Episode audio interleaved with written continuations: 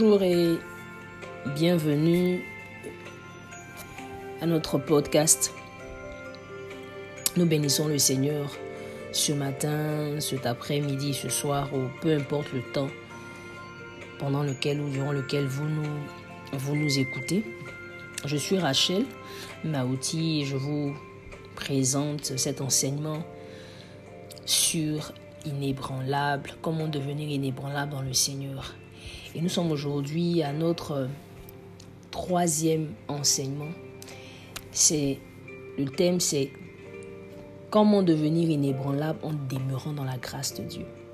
Devenir inébranlable en demeurant dans la grâce de Dieu. C'est très, très, très important. Alors nous allons prier. Seigneur, nous te bénissons te rendons toute la gloire et tout l'honneur pour ta fidélité, pour ta grâce. Nous reconnaissons ta majesté, reconnaissons ton autorité.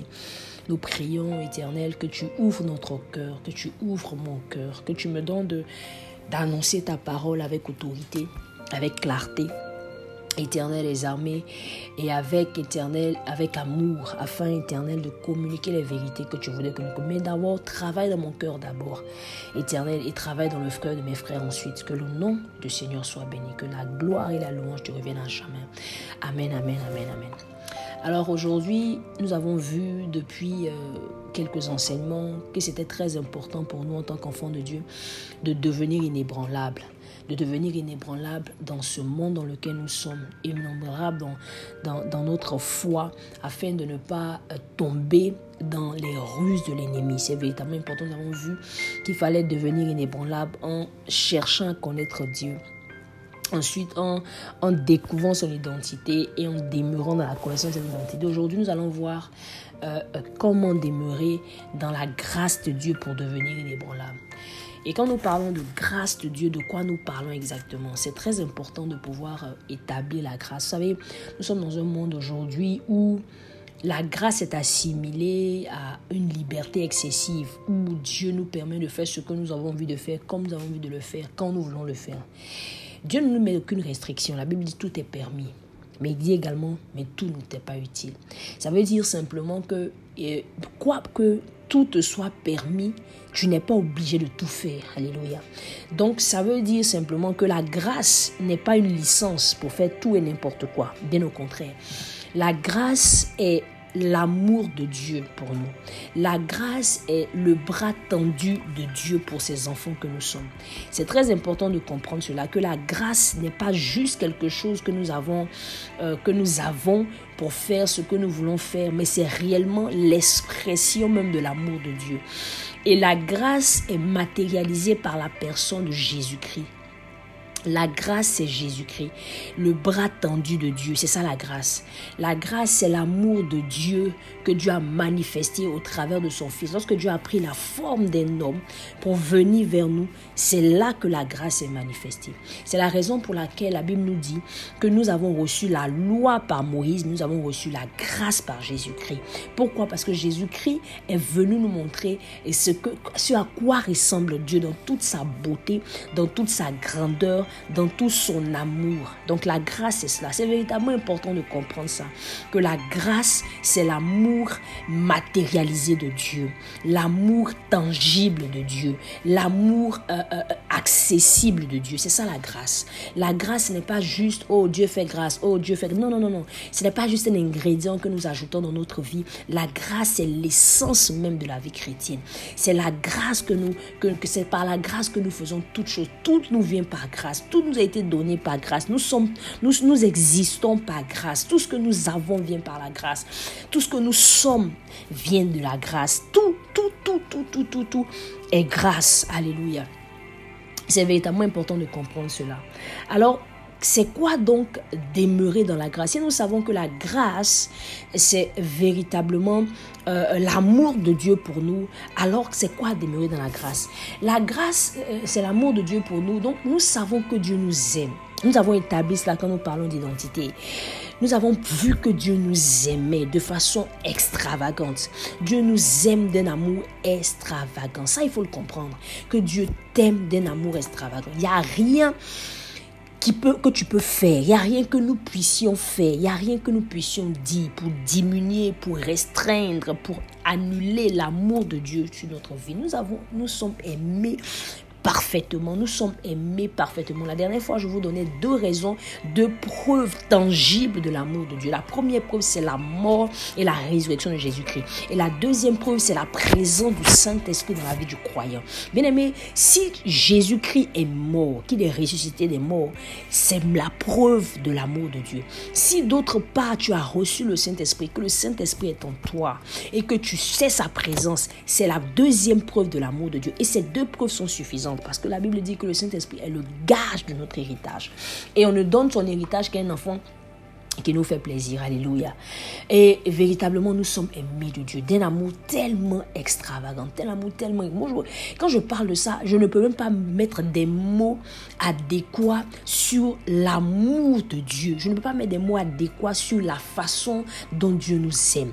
Mais je voudrais que simplement que nous comprenions que l'amour de Dieu est tout simplement extravagant. Dieu est un Dieu extravagant. Donc, tout ce que Dieu fait, c'est extravagant. Regardez un peu la nature et nous verrons l'extravagance de Dieu. Dieu est extravagant. Tout ce qu'il fait, Dieu ne fait rien qui est petit. Tout ce que Dieu fait est grand. Même quand ça commence petit, c'est grand. Alléluia. C'est pas parce que c'est pas parce que euh, quelqu'un va devenir président de la République qu'il est né le président. Il est né le bébé. Donc même quand il y a quelque chose de glorieux que Dieu a créé, ça commence petit. Alléluia. Et c'est véritablement quelque chose que nous devons comprendre. Alors nous allons lire des textes nous allons lire des textes qui vont venir soutenir notre enseignement au ce jour. Nous allons lire des textes. Nous allons commencer par un texte que personnellement, je, vais en même temps rendre un témoignage par rapport à ce texte. Et ce texte, véritablement, Dieu m'a porté ce texte euh, dans le mois de juin cette année. Je lisais, je voulais lire justement euh, euh, l'histoire d'Abraham et de son fils Isaac lorsque Dieu l'appelle. On, va venir à ça tout à l'heure. Et la Bible commence dans le chapitre, c'est le chapitre 22 euh, de, Genèse. La Bible dit après ces choses. Et quand j'ai vu après ces choses, je me suis dit, mais après quelles choses? Donc je repars dans le chapitre 21 pour comprendre véritablement le contexte justement de cette histoire. Pourquoi on nous dit après ces choses? Donc après quelles choses?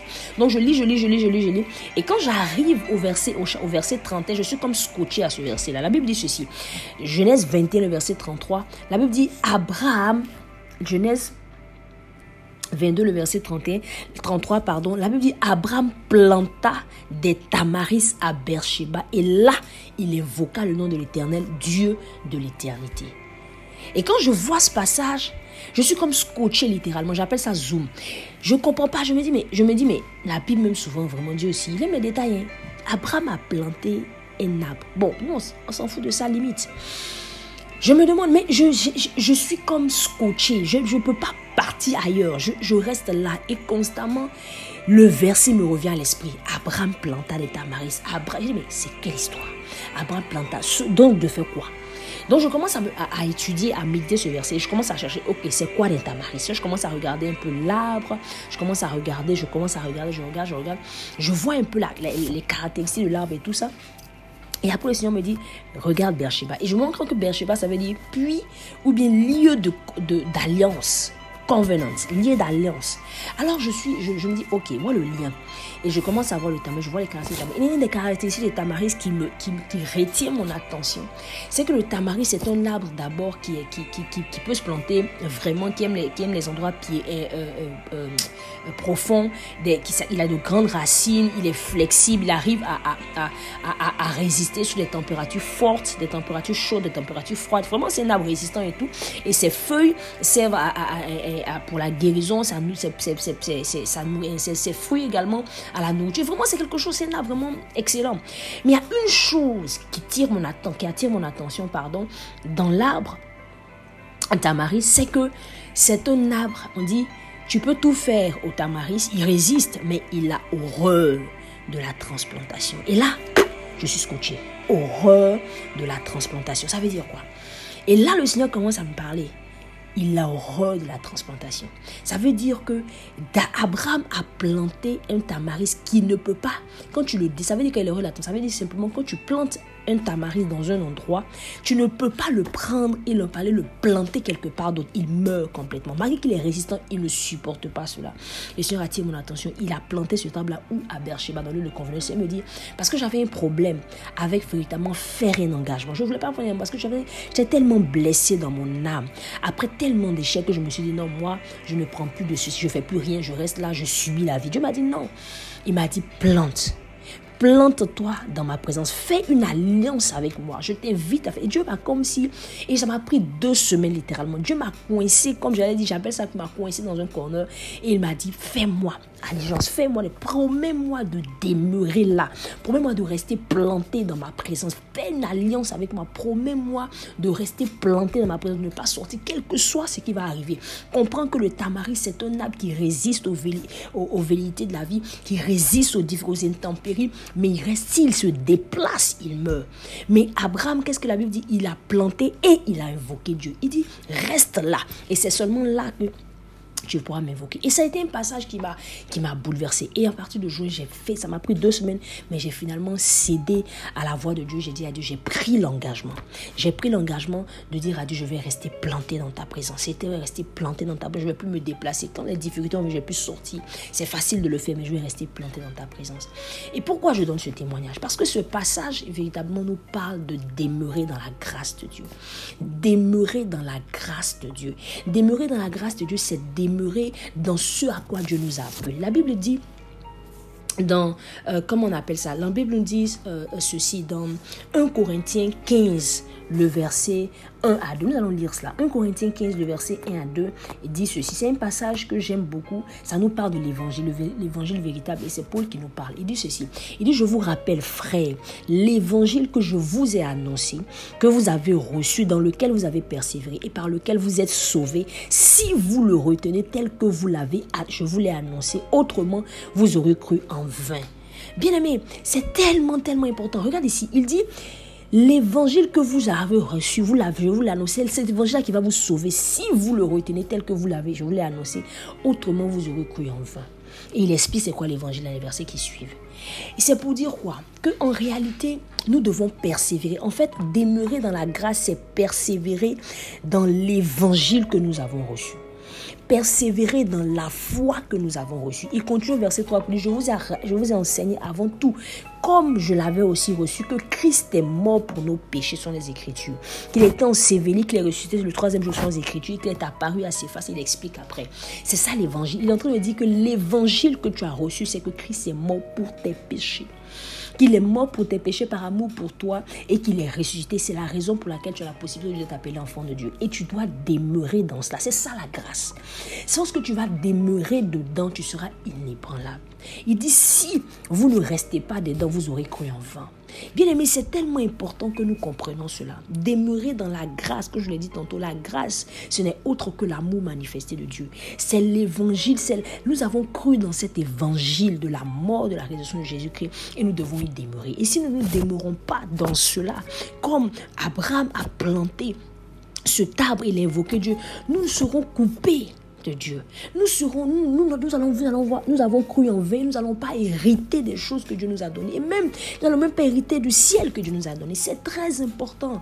Demeurer dans la grâce. Ce n'est pas juste prier, Seigneur, fais-moi grâce. Non, c'est prendre le temps chaque jour d'apprendre à connaître Dieu et d'apprendre à connaître son identité en Dieu et de rester dans ce que nous avons reçu comme connaissance, de grandir dans cette grâce-là, de grandir dans cette, de laisser cette grâce dans tous les départements de notre vie. C'est ça, demeurer dans la grâce.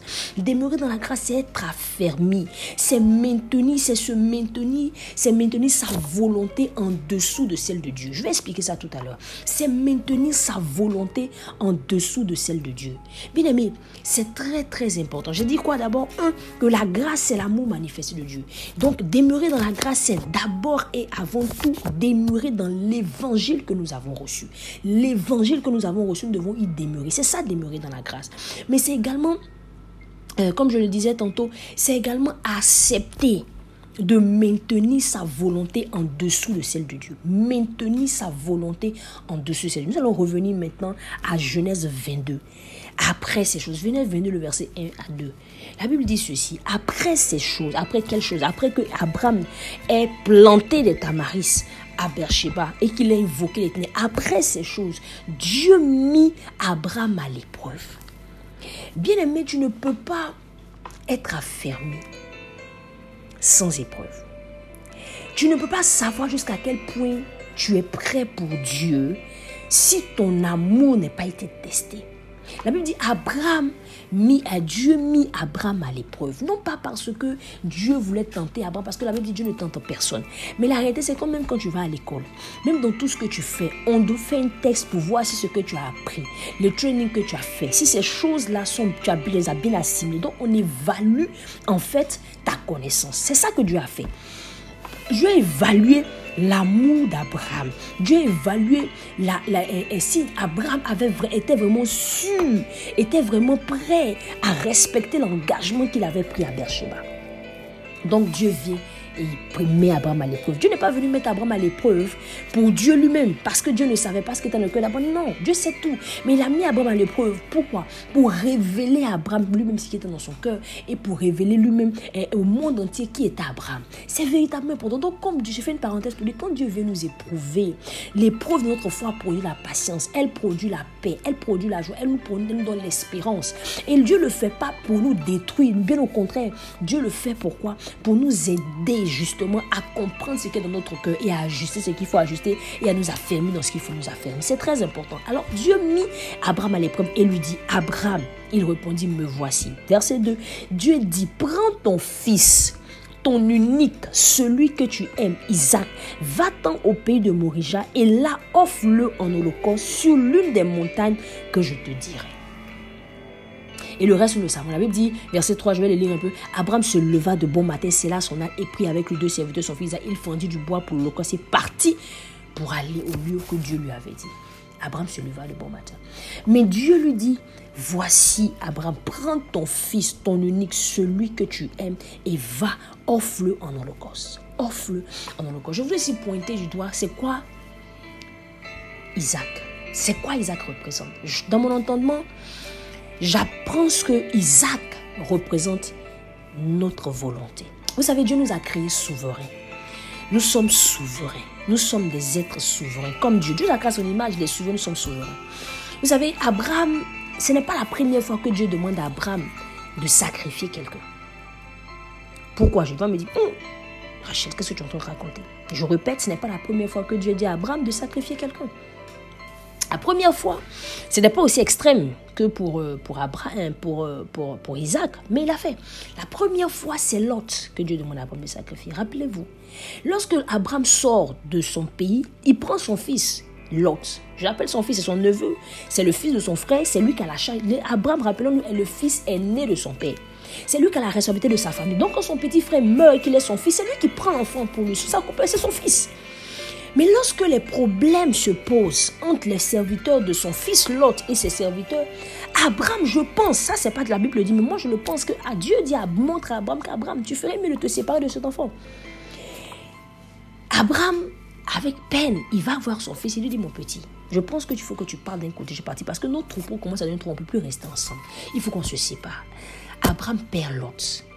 Et je veux pas, vous ne pensez pas une seule instant que c'est facile pour Abraham de perdre Lot, parce que Lot, c'est son fils, c'est son neveu.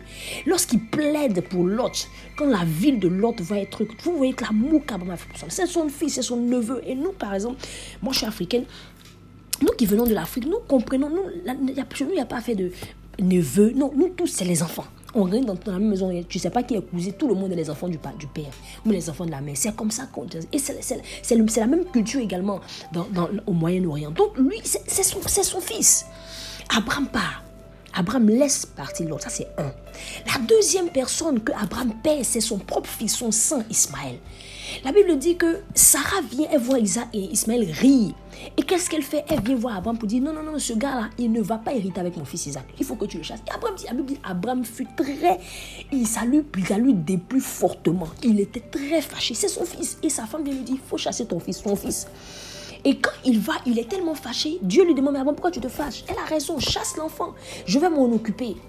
Abraham, bien qu'il ait le cœur serré, encore une fois, Abraham paie son fils. Il met les trucs et il met, il fait, il, il, il, renvoie son fils. Ça a peiné Abraham. On ne peut pas comprendre à quel point Abraham, Abraham, on ne peut pas comprendre à quel point Abraham, toutes les choses qu'Abraham a dû céder pour Dieu, par amour pour Dieu.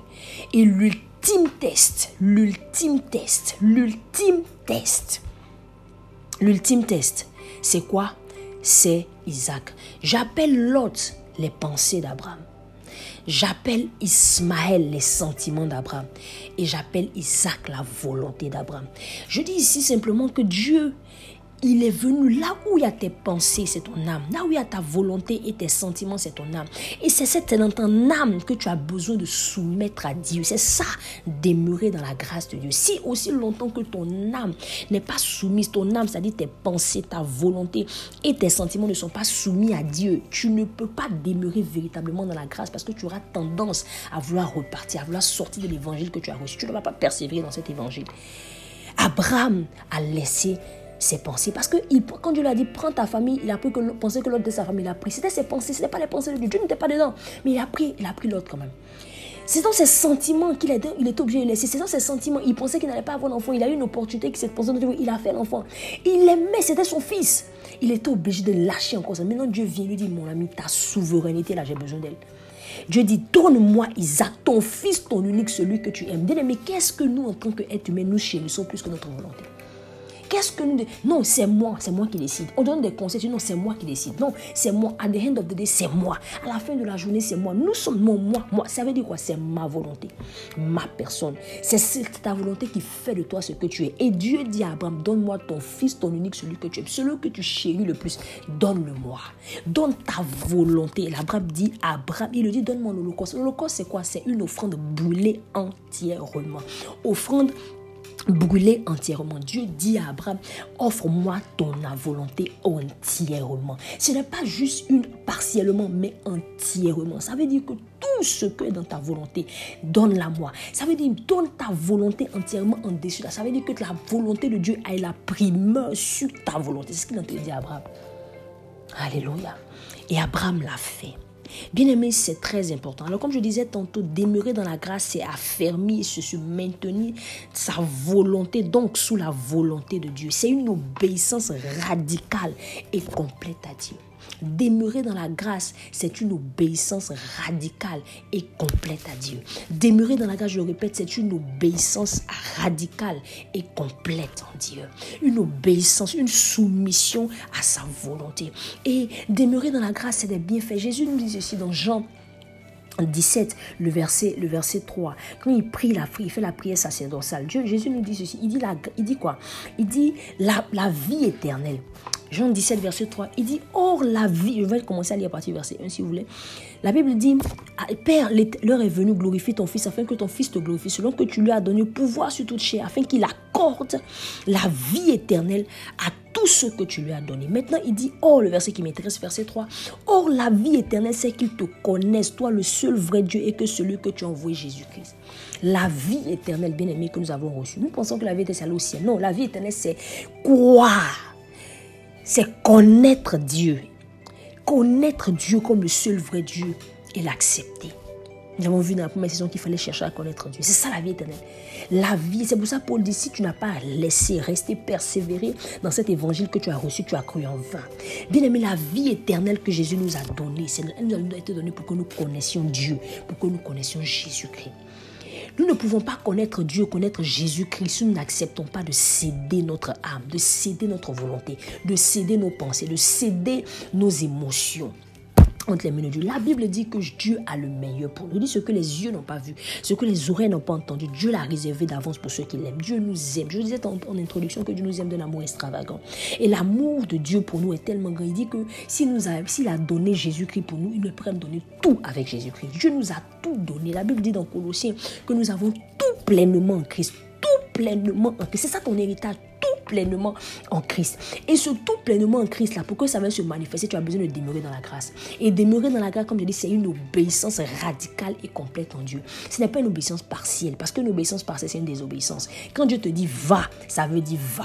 C'est pas fait comme Balaam. Il va demander à Dieu, tu es sûr, est-ce que tu dois partir? Dieu, tu sais, Dieu lui a dit, il faut partir.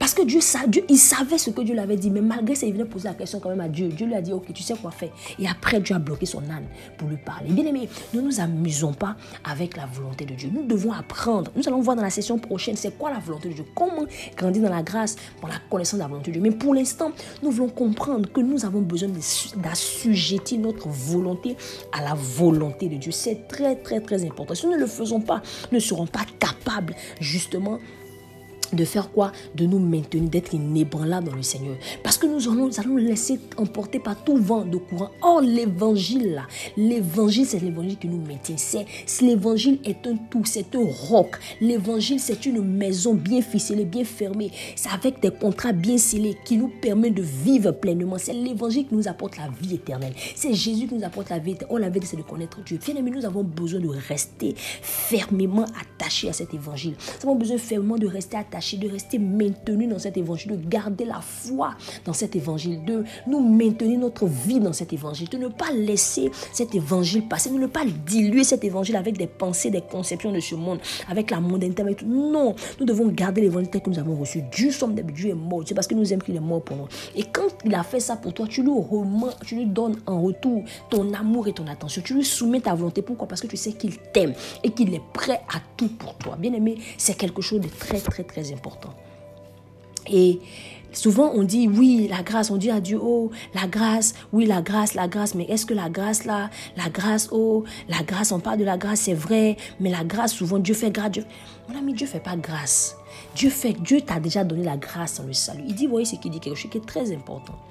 On va lire Tite. On va lire Tite, on va voir ce que la grâce fait. Tite, le chapitre 2, à partir du verset 1. Il dit pour toi, dis les choses qui sont conformes à la sainte doctrine.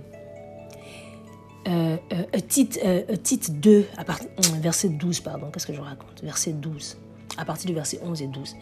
Il dit, la grâce de Dieu, à partir du verset 11, titre 2, verset 11, là, la grâce de Dieu, source de salut pour tous les hommes a été manifestée. Je vous ai dit, la grâce, c'est quoi?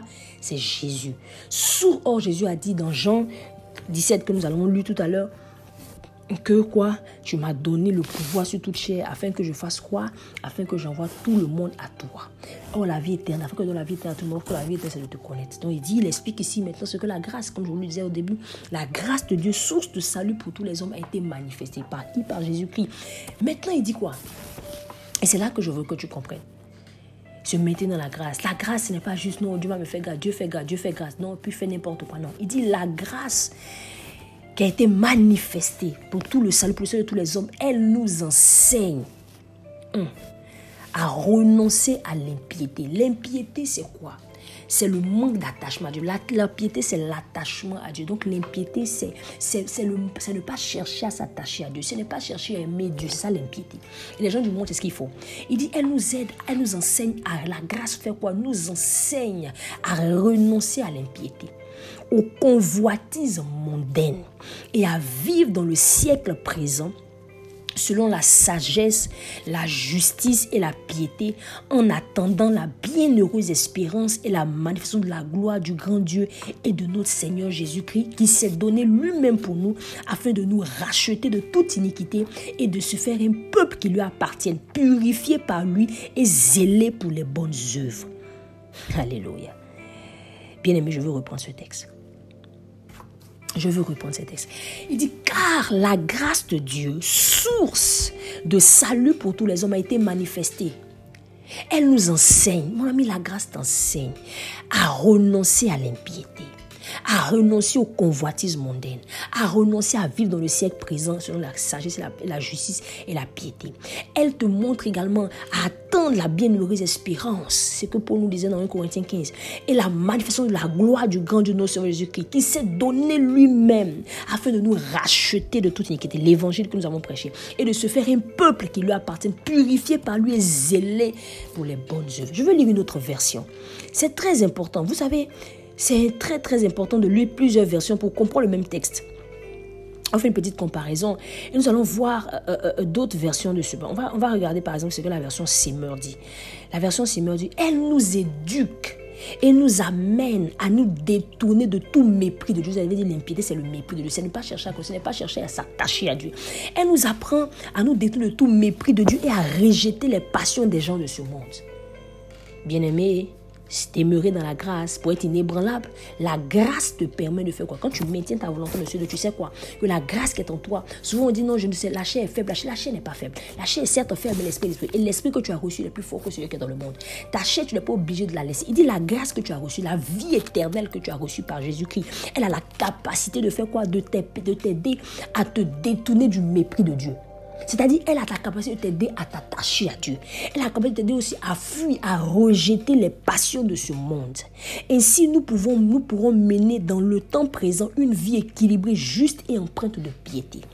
En attendant que se réalise notre bienheureuse espérance, la révélation de la gloire de Jésus-Christ, notre grand Dieu Sauveur, il s'est livré lui-même pour nous afin de nous délivrer de toute désobéissance et de faire de nous, en nous purifiant ainsi, un peuple qui lui appartient et qui se met toute son ardeur à accomplir des œuvres bonnes. Waouh! Venez lire la parole de vie. Il dit cet amour je vous avais dit quoi La grâce et l'amour manifesté. Cet amour nous apprend à rejeter ce qui est mauvais et les désirs de ce monde. Ainsi, nous pourrons mener sur cette terre une vie raisonnable, juste et fidèle à Dieu. En attendant le merveilleux jour que nous espérons, ce jour-là, notre grand Dieu Sauveur Jésus qui paraîtra dans sa gloire. Il a donné sa vie pour nous afin de nous libérer de tout mal. Il a voulu faire de nous un peuple pur, un peuple qui soit à lui, toujours prêt à faire le bien glorieux, glorieux, glorieux. Je vais encore une autre version. Elle nous apprend à régner l'impiété, les désirs de ce monde, à vivre dans le temps présent d'une manière pondérée, juste et pieuse, en attendant la bienheureuse, espérant la de la gloire de notre Dieu. Jésus qu'il s'est donné lui-même pour nous, afin de nous rédimer de tout mal, de tout purifier, un peuple qui soit bien propre à ce qui est bon et qui se passionne pour les belles œuvres. Bien aimé, la Bible est claire. La grâce que tu as reçue, le salut que tu as reçu, la vie éternelle que tu as reçue, elle t'enseigne. Elle t'enseigne à te détourner du mal. Se maintenir dans la grâce de Dieu pour être inébranlable, c'est apprendre à soumettre sa volonté.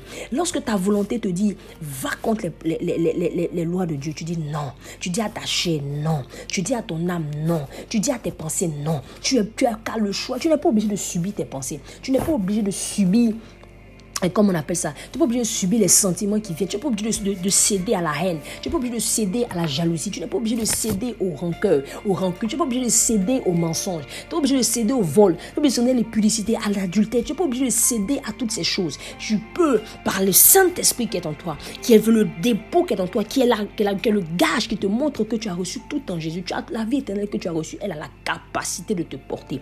Elle a la capacité de te donner, de te détruire tout ce qui n'est pas de Dieu et de t'attacher à Dieu. La capacité de, vivre dans la sagesse, dans la pureté. Elle a la capacité de, de vivre pour de bonnes œuvres. La Bible dit dans Ephésiens 2, verset 20 que nous avons été créés en Jésus pour accomplir de bonnes œuvres que Dieu a préparées d'avance. Et la grâce que tu as reçue, elle a la capacité de donner cela. C'est la grâce que tu as reçue. C'est ce qui a permis. C'est le fait que Abraham a su, a planté, a su se planter dans la présence de Dieu qu'il a permis d'invoquer Dieu, de sorte que quand Dieu vienne tester sa foi, il soit capable de céder sa volonté. Oh, Abraham a dû, laisser beaucoup de son chemin. Il a laissé ses pensées, il a laissé son âme, il a laissé ses, sentiments, il a laissé également sa volonté. Je t'encourage aujourd'hui, je t'encourage ce jour à toi aussi faire cette démarche de céder ta volonté à Dieu, de laisser ta volonté être en dessous de celle de Dieu, de laisser ta volonté, laisser ta volonté mourir en dessous de la volonté de Dieu. Dieu a ton meilleur. Dieu a le meilleur pour toi. Ton Dieu t'aime. Ton Dieu est bon. Ton Dieu est grand, ton Dieu a le meilleur pour toi, ton Dieu veut ton bien. Quand Dieu te dit donne-moi quelque chose, il veut donner quelque chose de meilleur. Quand il a dit à Abraham donne-moi Isaac, Abraham savait.